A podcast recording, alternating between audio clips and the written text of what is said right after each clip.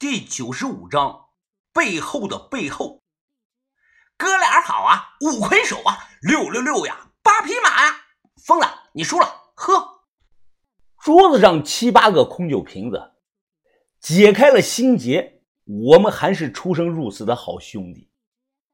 年关将至，对我来说啊，这是今年喝的最痛快的一次，什么烦恼都不去想，就是要一醉方休。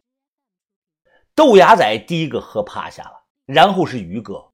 令我意外的是，彤彤还保持着清醒，他大概喝了有十几杯。彤彤他捂着嘴打了个哈欠，啊，真好呀，老板，兄弟情深。作为一个外人，我能看出来你们一起经历过很多的事情。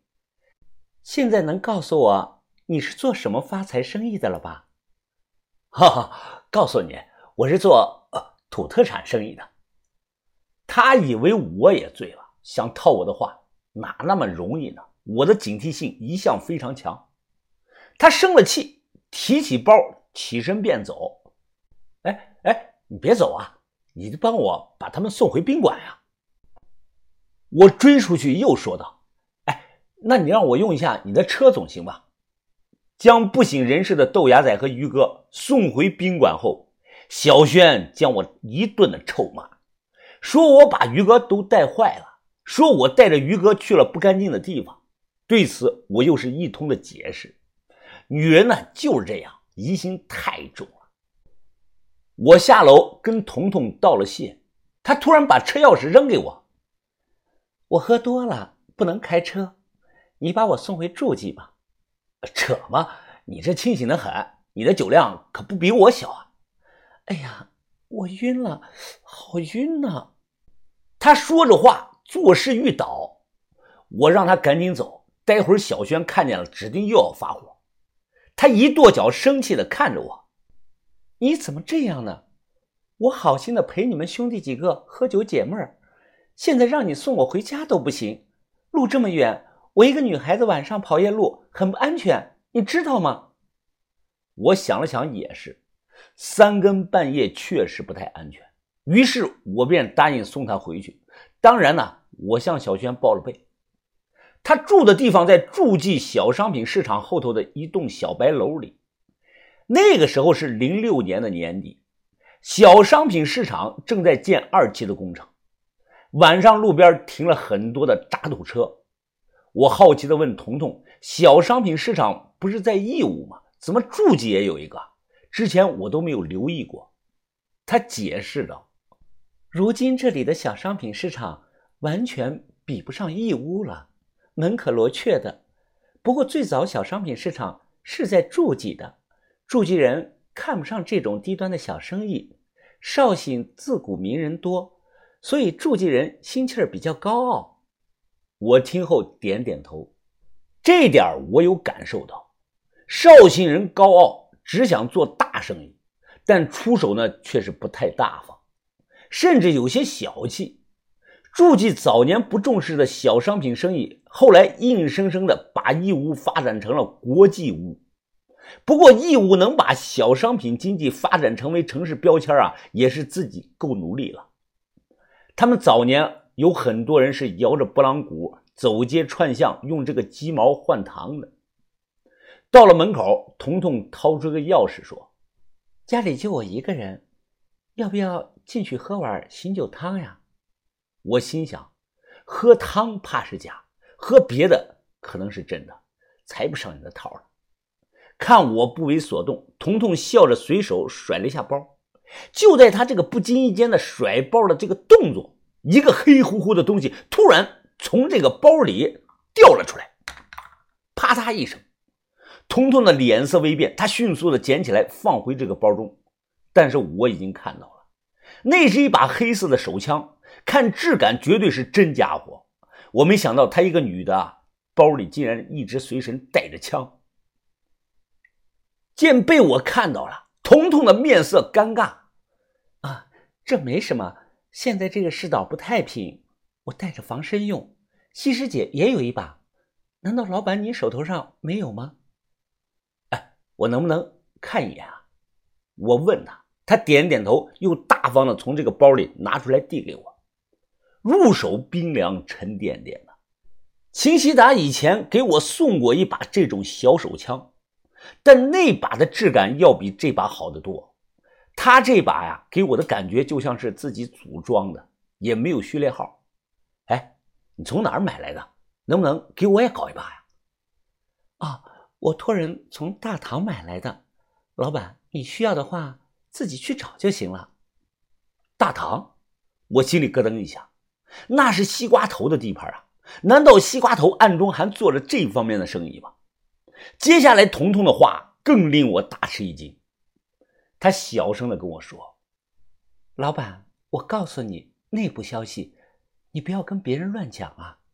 大唐小吃街上有家书店，我就是托人从那里买来的。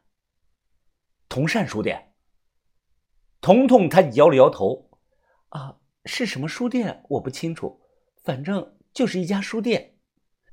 他这话一出，我脑海中立即浮现出那个一脸慈祥的同善书店的老板。像这样的买一把要多少钱啊？我问他。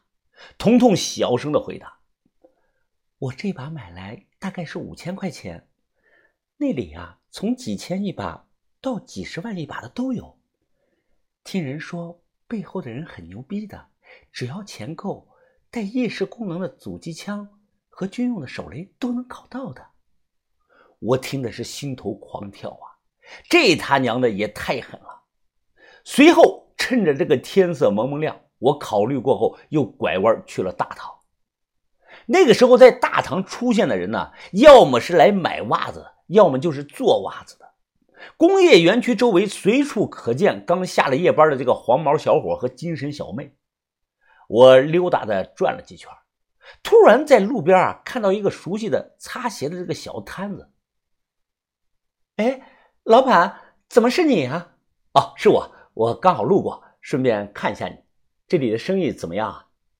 这里人多，关键同行竞争的也少，生意比我在火车站好多了。我现在每天都能挣两百块呢，哦，挺好的，没人欺负你吧？他想了想，嗯，开始啊，有几个小混混骚扰我，老板，你不是给了我一个电话吗？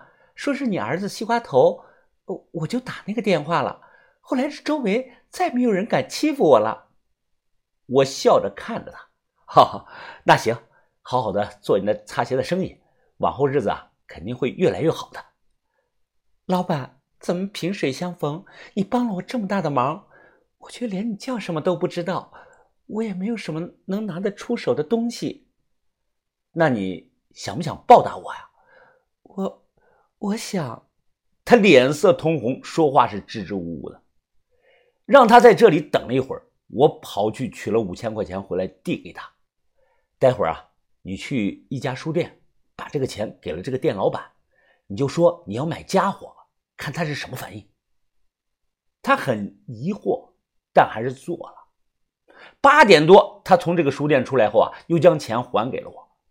老板，我都照你的交代说了，结果人家书店老板压根不知道我在讲什么。哦，行，没你事了，你先回去看摊子吧。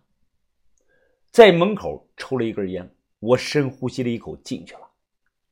老板，这一大早的又在打扫卫生啊？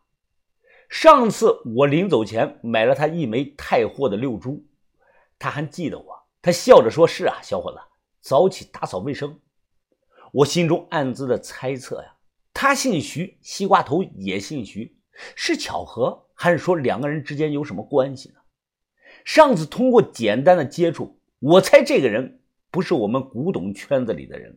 到现在，我有点看不透这个人了。啊，徐大叔啊，今天呢？我来是想买点好东西，哦，什么好东西啊？